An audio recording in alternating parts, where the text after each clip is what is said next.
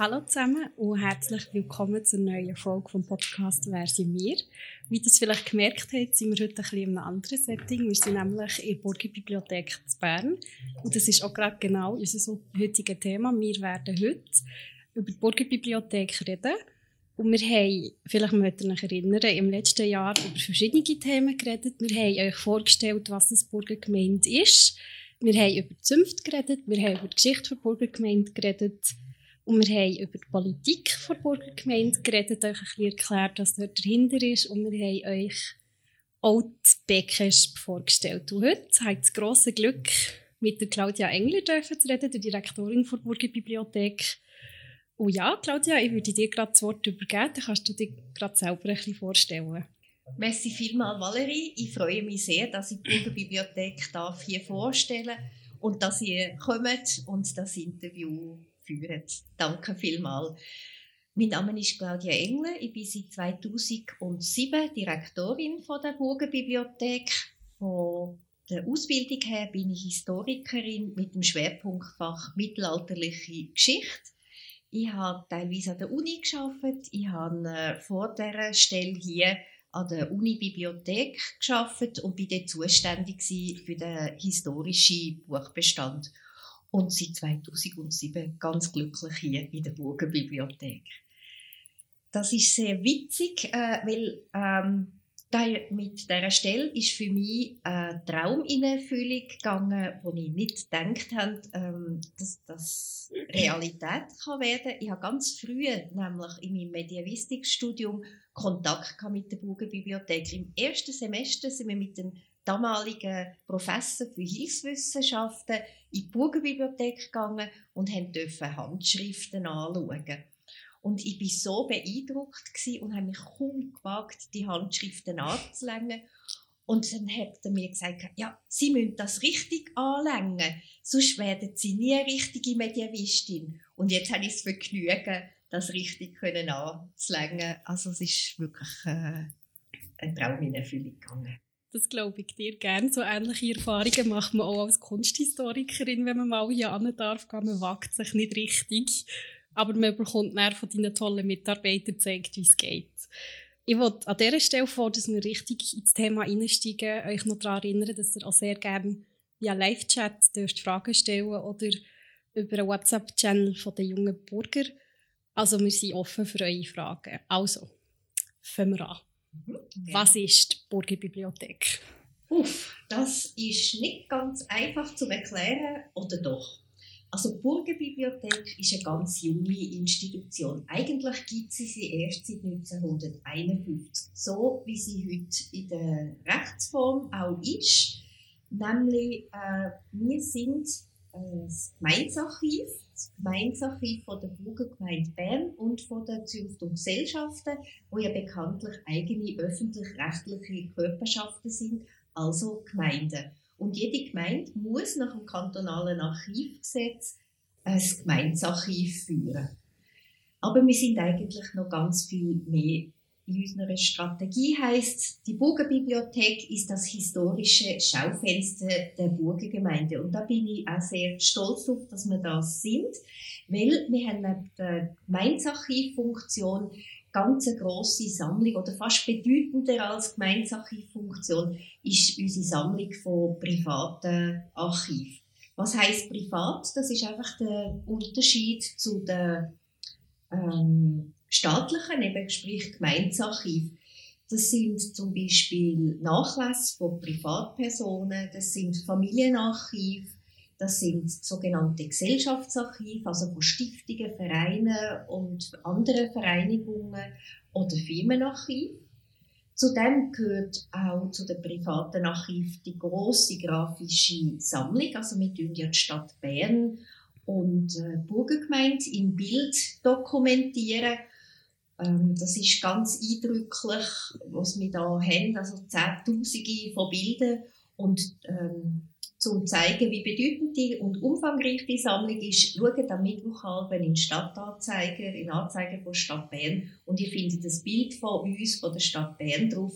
Also es ist eine unerschöpfliche Quelle. Und dann der vierte Teil, der in den Bereich Privatarchiv gehört, das ist die Bongasiana, das ist unsere Handschriftenabteilung, also die mittelalterliche Sammlung.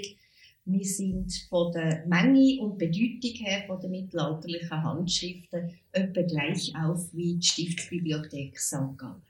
Also eine junge Institution mit aber sehr alten Beständen. Unser ältestes Dokument ist aus dem Jahr 699 und unsere Geschichte ist auch sehr alt. Ich behaupte immer, wir sind die älteste Kulturinstitution der Stadt Bern. Die Wurzeln haben wir in der Reformation. Eine bewegte Geschichte durch die Jahrhunderte. Wir können nachher noch darauf eingehen, äh, bis zu dem Zeitpunkt 1951 und bis heute.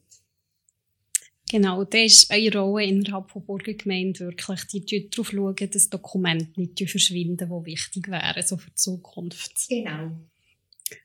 Ist auch sehr wichtig, kann ich mir sagen. Und ähm, du hast vorhin schon ein bisschen angesprochen, wie das funktioniert. Wie genau ist das Archiv aufgebaut? Das hat ja die verschiedenen Abteilungen. Was mhm. hat sie sonst noch? Also wir äh, sind insgesamt 14 Personen, die hier arbeiten aktuell. Wir haben die vier sogenannten Bereiche, eben den Burger, das sogenannte Burgerarchiv, die Handschriftenabteilung, also die mittelalterlichen Handschriften Bongasiana, dann die sogenannten Privatarchiv und die Abteilung Grafik. Und da habe ich Kolleginnen und Kollegen, die in der Regel ein Studium abgeschlossen haben, also vom Altgriechisch-Spezialist bis zu der Kunsthistorikerin, die ganze Palette, weil auch unsere Bestände vom Jahr, 7, äh, Jahr 700 bis äh, zum heutigen Zeitpunkt äh, alles abdeckt. Dann haben wir Kolleginnen und Kollegen, die im Lesesaal arbeiten, dort Aufsicht führen und beraten, etwa im Sekretariat und eine Person, die für die IT verantwortlich ist. Stichwort IT.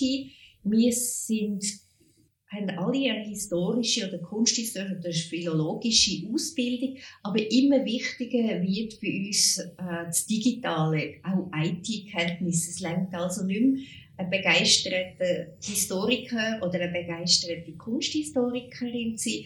Wenn man Archivar oder Archivarin will sein, muss man immer mehr einfach auch äh, vom Digitalen etwas verstehen. Daten, insbesondere von der Verwaltung, werden äh, gibt es gar nicht mehr analog, mhm. die sind digital born und die kommen eigentlich digital dann ins Langzeitarchiv Bugenbibliothek. Wir tun in Zukunft immer weniger Papier oder Pergament oder Bildmaterial, Fotografie zum Beispiel managen, sondern wir sind äh, ganz fest äh, in der Pflicht, auch die digitalen Daten gleich zu behandeln und zu konservieren und zu vermitteln wie die analogen Unterlagen. Vor allem ist es ja sicherlich ein Kundenwunsch, die Unterlagen je länger mehr dürfen digital zu konsultieren. So habe ich jetzt persönlich in meiner kurzen Berufserfahrung schon dürfen merken, die Leute tendieren eher zum Digitalen inzwischen, auch wenn es ein paar Eingefleischte gibt, die noch gerne das richtige Papier in der Hand haben. Ähm, genau. Stichwort Mitarbeiter und Lesesaal.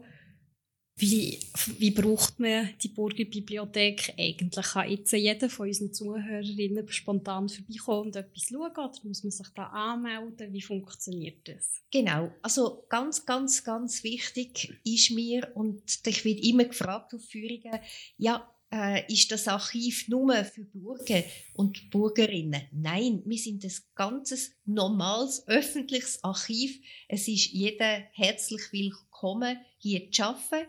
Es ist relativ einfach, hier zu arbeiten. Man kann einfach in den Lesesaal kommen, muss sich dort allerdings ausweisen und einschreiben und dann kann man eigentlich äh, alles anschauen, was man gerne möchte. Man kann sich aber auch eben äh, online melden und online digitale Daten beziehen oder Bildmaterial. Wir versuchen, ganzes modernes, äh, sehr kundenfreundliches Archiv zu sein und möglichst alle Wünsche zu erfüllen. Es gibt zwei Sachen, dass man etwas nicht überkommt im Lesesaal oder auch digital. Das eine sind konservatorische Gründe, das heißt, wir haben Handschriften äh, wo sehr äh, fragil sind. Jede Bewegung, äh, mit jeder Bewegung splittert zum Beispiel wieder Farbe ab vom Pergament.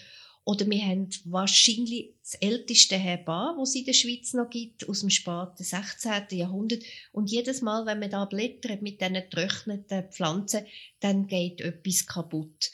Das versuchen wir zu umgehen, indem wir äh, die Bestände, die gefährdeten, in höchster Qualität digitalisieren und die sind frei im Netz, zum Beispiel auf der äh, Plattform eCodices oder über unsere Webseite einsehbar. Und ein großer Teil von der Benutzerwünsche oder Forschungsfragen äh, können mit diesen Digisat gelöst werden.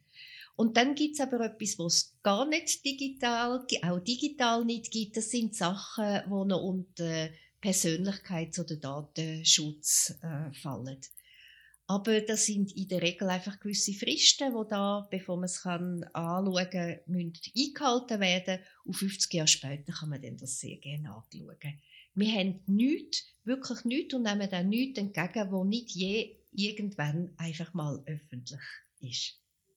Vielleicht noch kurz zur Erklärung. Ich denke, es weiß nicht jeder, der uns gerade zulässt, was ein Herbar ist. Das ist im Prinzip ein, gro ein grosser Diktionär von Büchern, die man im Mittelalter sehr gepflegt hat und wo wirklich sehr tolle Abbildungen häufig drin sind. Und eben der, der hier ist, ist wirklich einer der schönsten, finde genau. ich. Und ähm, meiner Erfahrung nach sind die Mitarbeiterinnen auch wirklich sehr ähm, hilfreich und es ist wirklich eines der gäbigsten Archive, die ich bis jetzt dürfen drinnen arbeiten Muss man an dieser Stelle sagen. Merci vielmal und ich nehme das sehr gerne entgegen und ich gebe das Kompliment sehr gerne an, die, an mein Team weiter, weil das ist uns wichtig, äh, dass wir wirklich kundenorientiert sind, auch auf äh, die Veränderungen der Kundenwünsche können reagieren und so viel wie auch noch immer möglich ist, auch zu ermöglichen.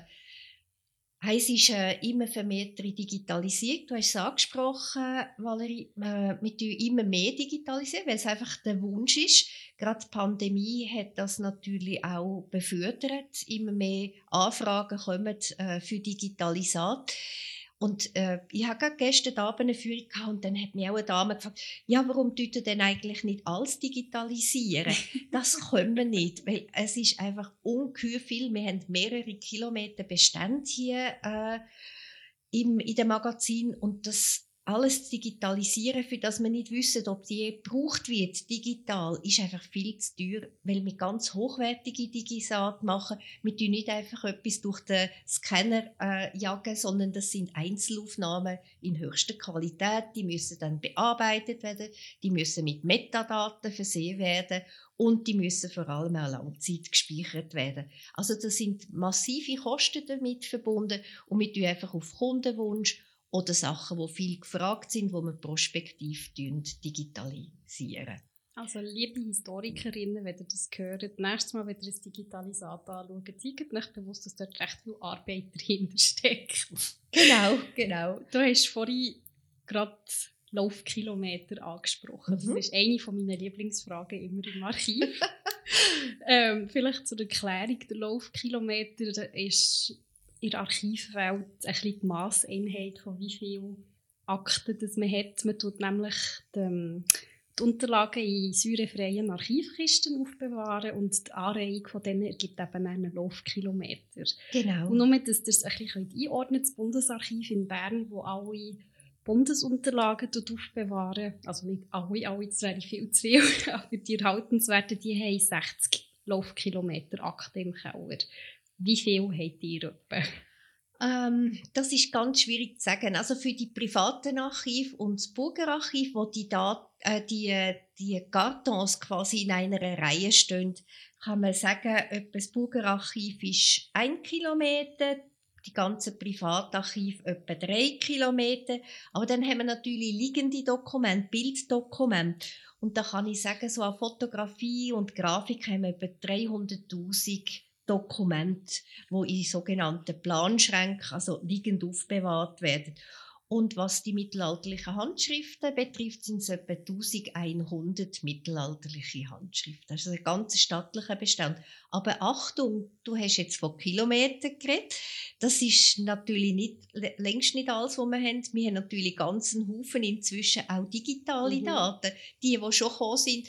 Und die kann ich schlecht in Kilometer aufrechnen. Aber frag mich jetzt nicht, wie viel Giga, Mega und so nein, nein, das, das sind. Nicht. Das Laufkilometer äh, ist einfach so eine schöne Einheit. genau, genau. Ja, dann würde ich sagen, kommen wir doch zur geschichtlichen Entwicklung. Wie ist das Archiv, also falls mhm. das immer noch nicht verstanden habt, das ist wirklich keine Bibliothek, sondern ein Archiv. Genau, genau. Wie ist es entstanden? noch zurück zur Bibliothek. Das ist einfach der historische Name. Ist nicht ganz einfach zum äh, kommunizieren, weil die Leute kommen immer und verwechseln uns mit der UP und dann müssen wir sie äh, ganz betrübt wieder wegschicken. Aber das hat einfach historische Gründe. Wir haben mal in, zusammen mit der Bibliothekskommission, wo mein vorgesetztes Gremium ist, versucht äh, zu überlegen, ob man den Namen könnte ändern. Hat das aber wieder verworfen, weil Burgerarchiv greift zu kurz. Und ähm, der Name Burgenbibliothek ist so in der Literatur drin, das würde mehr Verwirrung schaffen, wenn wir uns irgendeinen anderen Namen zulegen ja. Darum sind wir geblieben. Genau, also, der hat ja nicht nur Archivalien, sondern es auch Bücher eben, vereinzelt. Genau, und vor allem einfach eine, eine grosse grafische Sammlung. Also unsere Geschichte fängt an, ich versuche es kurz und wenig kompliziert zu machen, im Jahr 1528, die Reformation in Bern. Da, wo jetzt Casino steht, jetzt das Franziskanerkloster gehabt, das hat man aufgelöst und dort drin eigentlich der Kern von der heutigen Universität begründet, nämlich eine theologische Hochschule und eine rechte theologische Hochschule hat eine Bibliothek. Man hat Bestände von den aufgelösten Klöstern dort hergetan und eine Bibliothek eingerichtet. Uni Bern, das wissen ganz wenig, ist eigentlich bis 1903 am Platz von dem äh, heutigen Casino gestanden und ist erst 1903 auf, auf die große Schanze dann hat man das alte Gebäude, die alte Hochschule abgerissen und das Casino dort hergebaut. Aber bis dahin ist das Areal hier so das Quartier Latin von Bern mit der Universität. Da hat es natürlich immer mehr Fakultäten gegeben, dann ist es eine Akademie geworden und am Schluss die Universität. Die Bibliothek ist mitgewachsen mit deren Institution, ist dann im 17. Jahrhundert ähm, ganz gewaltig umgestaltet worden und ist zu äh, barocke Repräsentationsbibliothek geworden, wo vor allem die bernische Obrigkeit auch ihre Staatsgäste hat hergeführt ins Zeughaus einerseits, andererseits in die Bibliothek und die Bibliothek ist damals gleichzeitig Archiv und auch Museum gewesen. Ganz viel Kunstgeschätze, wo heute der Kernbestand vom historischen Museum oder vom naturhistorischen Museum bildet, sind hier in dem Gebäude gewesen. Also eine barocke Bibliothek besteht nicht nur aus Büchern, sondern eben auch aus Kunstgegenständen, äh, aus sogenannten Kuriositäten. Also wir haben ausgestopfte Krokodil und weiß nicht was. Als da auch ganz gelungene Sachen. Und erst im 19. Jahrhundert sind die dann in die europaweit entstehenden, ausdifferenzierten Institutionen, Museen äh, überführt worden. Und äh, die Bibliothek ist gewachsen. Bibliotheca Civica ist der Name darum auch Burgenbibliothek. Das äh, ist dann einfach äh, verdeutscht worden. Und wir haben einen Anbau bekommen, Ende vom 18. Jahrhundert. Das ist die sogenannte Ankenwagen. Wenn ihr jetzt aus dem Haus kommt, wo die UB und die Burgenbibliothek drin sind, sehen ihr den schönen barocke Riegel mit der schönen Laube, mit dem originalen Marmorboden. Und dort ist sie dann im äh, Ende vom 18. Jahrhundert hat man dort den heutigen Saal, den Hallensaal gebaut, wo noch so eigentlich besteht und unser Lesesaal ist, wie, nie, wie das im 18. Jahrhundert ist gemacht wurde. Und warum 1951? Warum sage ich 1951? Man hat 1951 auseinanderdividiert, dass die Anteil, wo der Stadt Bern, dem Kanton Bern und der Burgengemeinde gehören, Kanton hat dann äh, die Stadt und äh, die, ähm, die Funktion von der Kantonsbibliothek und die Unibibliothek übernommen und in dieser Ausscheidung hat man dann im Kanton einfach die gedruckten Werke zur ähm, Aufbewahrung übergeben und in dieser Auseinanderdividierung hat dann die Burgenbibliothek quasi die Archivalien und alles, was mit Bildmaterialien zusammenhängt, übernommen. Also ganz kurz, es ist furchtbar komplizierte, verästelte Geschichte.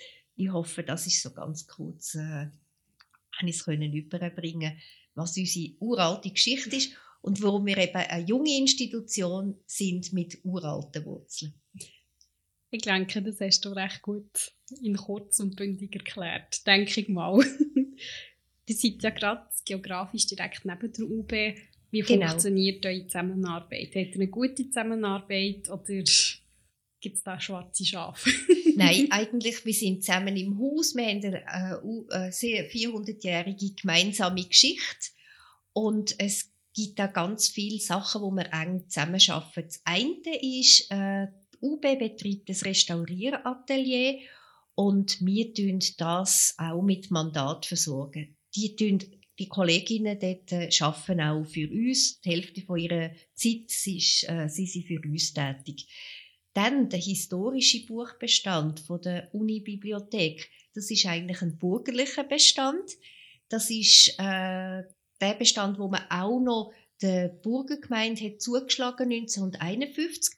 Aber das verwaltet nicht die Burgerbibliothek, weil wir ja eigentlich nicht spezialisiert sind auf Bücher, sondern man hat den Bestand der Unibibliothek als sogenannte Dauerleihgabe übergeben und sie verwaltet und betreut den Bestand ähm, für die Burgerbibliothek. Also es gibt vielfältige Überschneidungen, wo wir miteinander äh, kutschieren oder mal gemeinsame Projekte oder Ausstellungen oder Veranstaltungen machen. Also es ist vielfältig und rege. Äh, das macht auch Freude, zusammen das Haus können zu bespielen. Denke ich mir vielleicht noch kurz an dieser Stelle eine kleine Werbung. Ihre aktuelle Ausstellung in UB beschäftigt sich nämlich gerade mit den schönen alten Handschriften unter anderem, also wenn euch das interessiert, unbedingt ein Besuch wert. Ist schon gut gemacht. Also inkunabel. Die Handschriften ja. wären bei uns ja, inkunabel, sind früh drucken aus dem 15. Jahrhundert. Genau. Pardon. Stimmt, genau muss es sein. ähm, du hast es am Anfang schon angesprochen. Das Archiv ist in mehrere Teilarchive unterteilt. Vielleicht zwei, drei Fragen dazu. Was genau ist ein Gesellschaftsarchiv zum Beispiel? Das ist, äh, sind Archive von äh, Stiftungen, Vereinigungen, irgendwelchen Vereinen, wo wir ähm, aufnehmen. Das ist äh, teils wirtschaftshistorisch interessant, gesellschaftshistorisch interessant. Ein Beispiel ist zum Beispiel das SAC Zentralarchiv. Da kann man sich fragen, ja, warum ist das SAC Zentralarchiv in der Burgerbibliothek und nicht in der, im Bundesarchiv? Äh, der SAC ist äh, bei seiner Gründung ganz stark von bürgerlichen Exponenten bestimmt gewesen. Und wir haben von diesen Privatpersonen, die damals bei der Gründung vom SAC dabei sind, ihre privaten Bestände. Und dann hat es Sinn gemacht, auch das Histo den historischen Teil vom SAC-Archiv daher zu tun. Der SAC hat sich dafür entschieden. Oder was äh, unter SA aus GAS zum Beispiel Musikverein oder der Verein Ernst Kreidolf vom. Kinderbuchmaler ist da. Ähm, also witzige äh, Bestände wie die Vereinigung der Berner Gemüseproduzenten oder Swiss Pasta sind hier, weil es ganz viel Bezüge zur Burgergemeinde, zur Stadt Bern gibt und dann haben sich die Donatoren entschieden, das daher zu geben. Und je mehr wir da haben, dann sieht man, je, wie verflochten sie äh, Bestände sind. Das macht dann sehr Freude.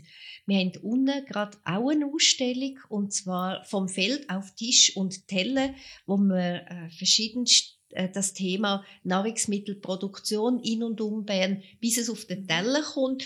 Und da haben wir teilweise aus den verschiedensten Gesellschaftsarchiven Teile können zusammentragen und am Schluss gibt es ein wunderbares äh, Gesamtbild. Gesamtbuffet könnte man fast Gesamtbuffet, genau. Ja, genau. Also jetzt von meiner Seite noch ein kleiner Werbespot. Wer Freude hat, die Ausstellung äh, anzuschauen, man kann sie leider nur auf äh, äh, in einer, im Rahmen von einer Führung äh, anschauen. Herzlich willkommen, einfach ein Grüppeli zusammenstellen, sich bei uns melden und kommen. Oder es gibt öffentliche Führungen, wo man einfach ohne Voranmeldung kann vorbeikommen und teilnehmen. Die Daten für die öffentlichen Führungen findet ihr alle auf dem Internet. Sehr gut, dass du hier an dieser Stelle Werbung machst, finde ich auch sehr wichtig, weil es ist hier wirklich eine sehr tolle Institution, finde ich, die eben auch Firmenarchive hat. Genau. Und können wir uns sicher vorstellen, dass sie die echt langweiligen, also für den Normalbürger langweiligen Unterlagen zu verschiedenen Firmen. Aber was habt ihr da zum Beispiel für Firmen darunter? Eines der schönsten Beispiele ist zum Beispiel die WIFAG. Äh, das ist eine ganz äh, wichtige, bekannte also zu eine Rolls-Royce-Firma äh, in Bern die es leider seit 2010 nicht mehr gibt. Die haben Druckmaschinen mhm. hergestellt und die sind einfach von der Entwicklung überrollt worden, weil einfach viel mehr digital geht. Druckmaschinen braucht man weltweit nicht mehr so viel und sie haben irgendwie den, ein bisschen den Zug verpasst, äh, richtig digital.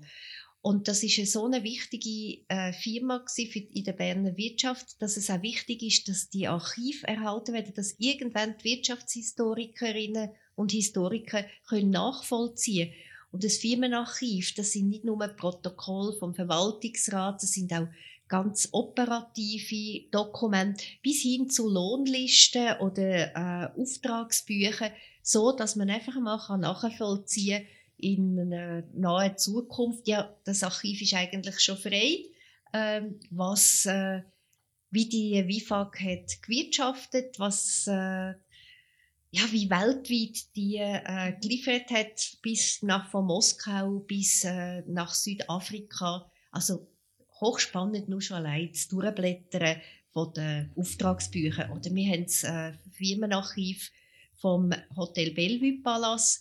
Und das äh, Witzigste daran ist immer zu blättern in den Gästebüchern, wo die Gäste selber ähm, dann ähm, auch noch einen kleinen Beitrag haben geleistet.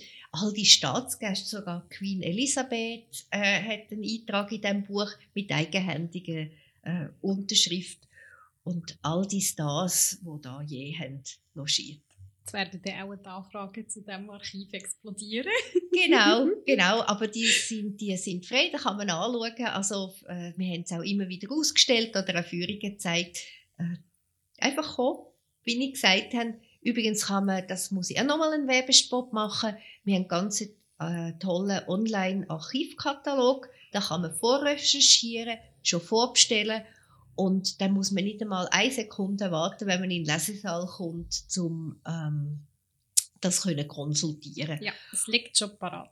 Und dann nochmal ein Geheimtipp bei diesem Katalog, also gerade Fotos ähm, von Bern, äh, die, die, Dokumentation von der Stadt Bern, ganz viel von der Grafik, ganz viel von der Karte sind schon online dort äh, aufgeschaltet. Und die kann man gratis, ich betone das, das finde ich, sind wir sehr fortschrittlich. Und wenn kundenfreundlich sind, die kann man gratis in bester Qualität abladen, muss nicht einmal nachfragen, weil die sind schon gemeinfrei.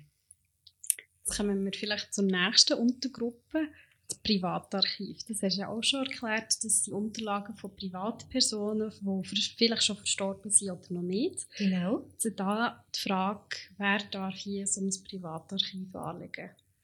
Alle. Also Pri äh, Privatarchiv ist wie fast der Übernahme auch für Firmen- und Gesellschaftsarchiv, aber äh, für Einzelpersonen das ähm, im Archiv ähm, Sprache ist das ein Nachlass. Und dann gibt es den Nachlass, das sind von Personen, die schon verstorben sind, also sogenannte Vorlassheime, Personen, die schon ihre Archivalien hergeben das, und damit äh, auch geregelt haben, wo, wo das dann äh, verbleibt. Wir haben ganz berühmte Nachlässe, äh, Jeremias Gotthelf, Albrecht von Halle, eben der Kinderbuchmaler Ernst Kreidolf, ähm, als Depositum den Nachlass von Albert Anker haben wir hier und und und, aber eben wieder, wie auch gesagt, Personen, die schon abgegeben haben, ihre Unterlagen, die noch und hoffentlich noch lang und fröhlich äh, werden leben.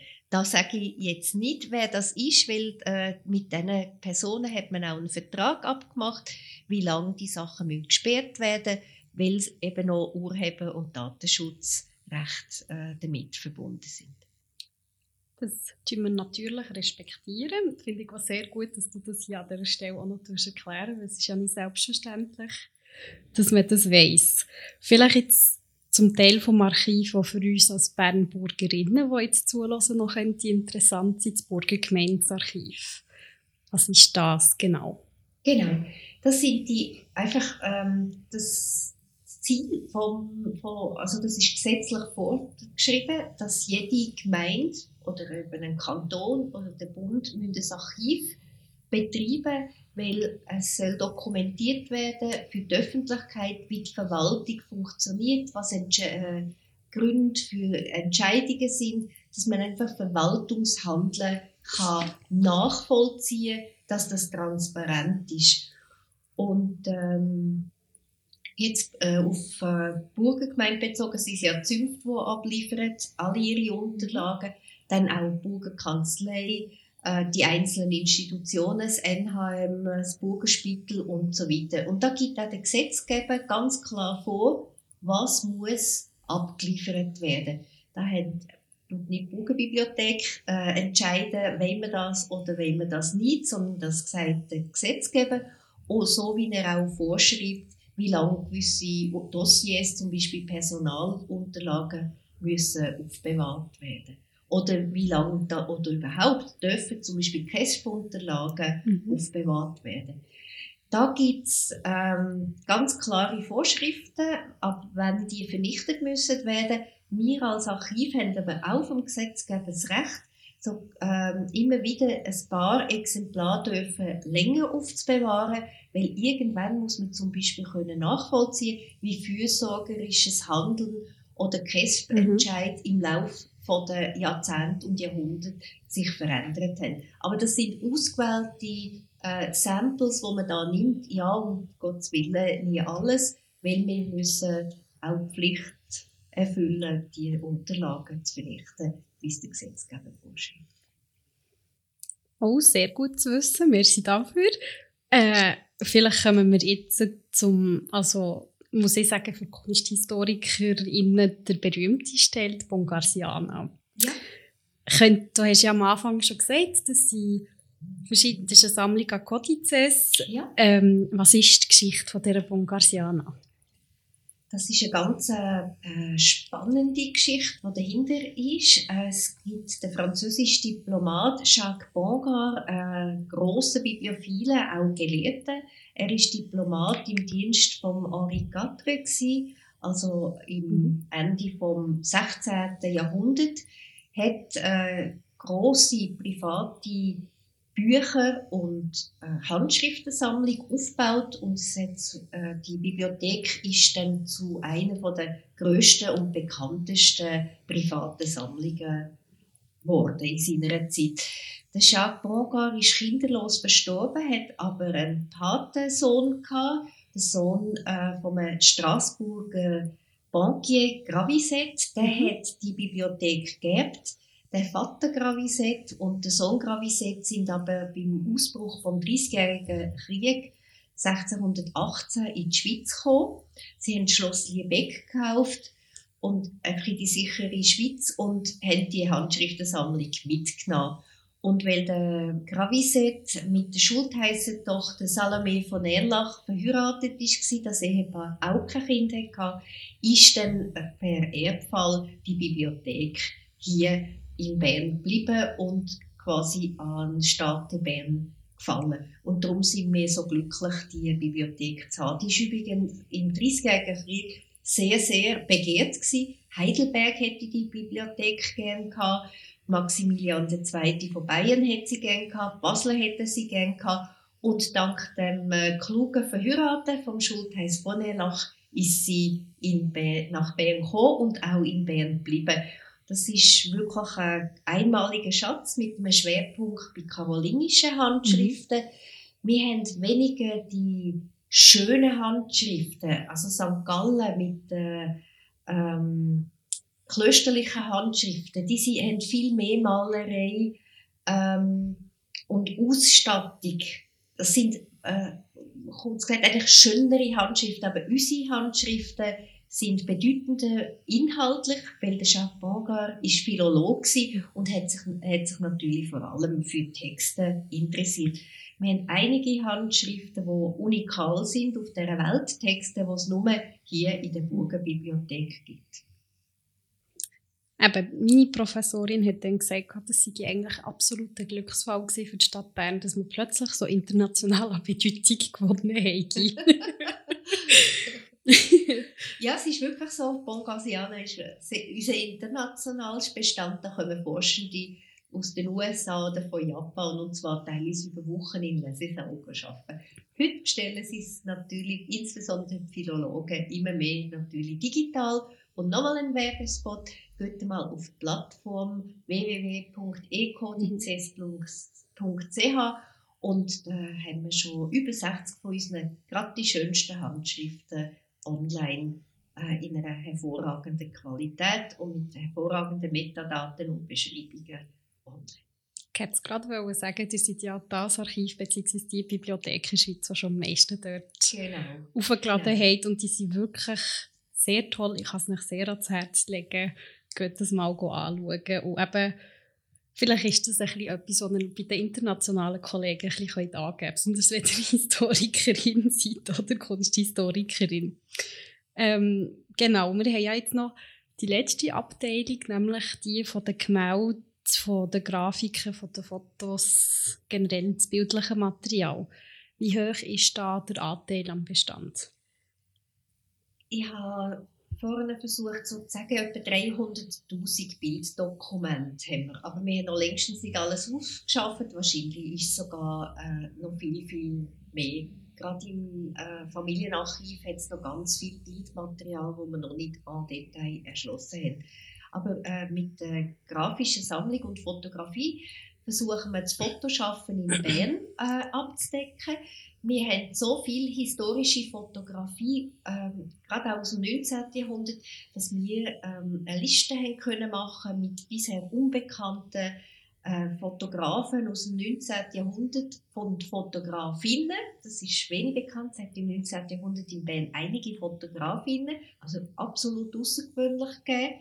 Und wir haben da die Geschichte der Berner Fotografie nochmal neu schreiben Und jetzt haben wir gemerkt, Anfangsjahr, absolut der Hammer, die Web, die, das haben wir auf Wikipedia gestellt und das ist sogar in Isländisch übersetzt worden. Also sind wir natürlich stolz, wir wissen zwar nicht, warum das auf Isländisch, wer sich in Island für bernische Fotografen äh, aus dem 19. Jahrhundert äh, interessiert, aber nichtsdestotrotz macht uns stolz, wenn man international so wahrgenommen wird. Und äh, mit, das Ziel von dieser Fotografie-Sammlung äh, ist, Bern zu dokumentieren durch die Jahrhunderte. Mhm. Eben, ihr seht, sogar in Island tut man sich für uns genau, interessieren. Genau. Nein, es macht einem dann wirklich Freude, wenn man das feststellt. Das glaube ich. Ich würde, denke ich mal, an dieser Stelle merci sagen schon mal das erste Mal und würde die Fragerunde eröffnen.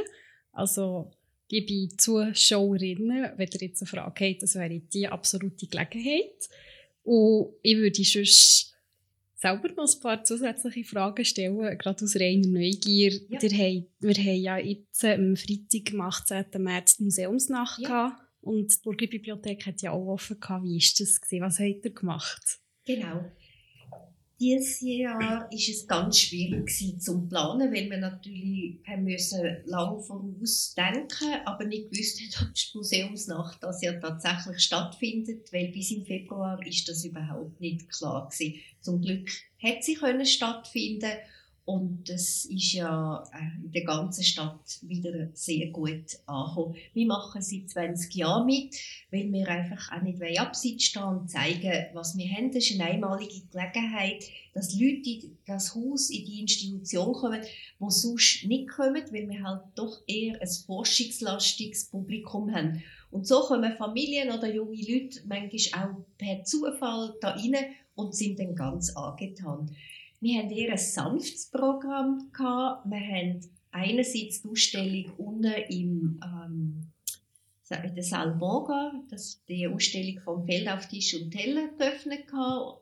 Wir haben im Hallensaal ein äh, Memory-Spiel gehabt. Man konnte historische Postkarten beschreiben und die haben wir dann frankiert und mhm. man können verschicken oder äh, verschiedenste Rätselspiele. Ähm, das Völkerpanorama, das ist ein Panorama von der Stadt Bern von Ende des 19. Jahrhunderts, hat man verschiedene Fragen können beantworten und im Forum haben wir äh, Putzle mit historischen Motiven aus unseren Beständen. Und wir sind was erstaunt Wir, sind, wir haben viel mehr Eintritte gehabt, also 1270, was wahnsinnig viel ist. Viel mehr als die UB, weil die Leute haben so Freude am Memory-Spielen und Puzzlen. Äh, teilweise sehr lange gesessen und haben knobelt in der Gruppe. Das hat sehr Freude gemacht. Dann äh, viel Publikum angezogen hat. Wir haben noch ähm, dreimal einen Auftritt gehabt äh, vom Mathe-Englisch Club, mhm. wo einen Crashkurs Mathe-Englisch gemacht hat. Das ist natürlich auch sehr gut angekommen. Also für uns sehr befriedigend. Es ist eine sanfte, schöne Museumsnacht gewesen. und es sind Leute gekommen, die wir noch nie haben gesehen, nicht unsere Kollegen und Familien, die uns ja sowieso kennen.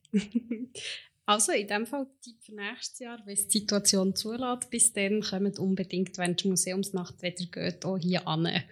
Weil ich habe bis jetzt auch immer erlebt, dass das Programm hier interessant war. Ähm, also bis jetzt noch keine Frage, dann habe ich noch mehr Fragen. Ähm, etwas, was ich auch immer sehr gerne frage, die Fachleute, ob man eine Anekdote hat. Oh, im Betrieb. Ja, ähm, da haben wir ganz viel und das ist immer sehr herzig im Kaffeestübli, wenn wir wieder jetzt nach der Pandemie können zusammensitzen, da lachen wir äh, recht viel. Gerade wenn man ähm, Nachlässe erschließt, taucht immer wieder mal etwas aus. In einem Nachlass vor nicht allzu langer Zeit hat es so komische weiße äh, äh, Päckchen mit Pülverli drin. Und ähm, das ist ein Nachlass, der jemanden betrifft, der in den 20er Jahren in Berlin äh, tätig war. Und dann haben wir natürlich alle gedacht, uh, das ist äh, irgendwie Drogen oder Morphium, ist damals en vogue in diesen Kreisen, wo die Person tätig war. Hey, wow, wir haben da noch ein Drogenlager äh, in diesem Nachlass. Und dann haben wir das gegeben, zum Untersuchen am äh, Institut von der Uni. Und dann am Schluss hat sich herausgestellt, dass es nur ein Schlafpulver ist. Und wir, haben, äh, wir haben jetzt aber extra eins von diesen ähm, äh, äh, Pülverli, äh, Büteli aufbewahrt, auch ins äh, Archiv tun und natürlich den Kommentar und die ganze Untersuchung drin. Also das hat Freude gemacht. Das war wie ein Krimi für die Kollegin, äh, die das hat, äh, betreut. Oder dann gibt es äh, lustige und weniger lustige Sachen. Ein, ein anderes Müsterli. Äh, die Kollegin hat gerade ähm, ein Familienarchiv ähm, aufgearbeitet und dann hat Fotografien dort und gemerkt, also äh, sind nicht, es fehlen Fotos, so wie die durchnummeriert sind.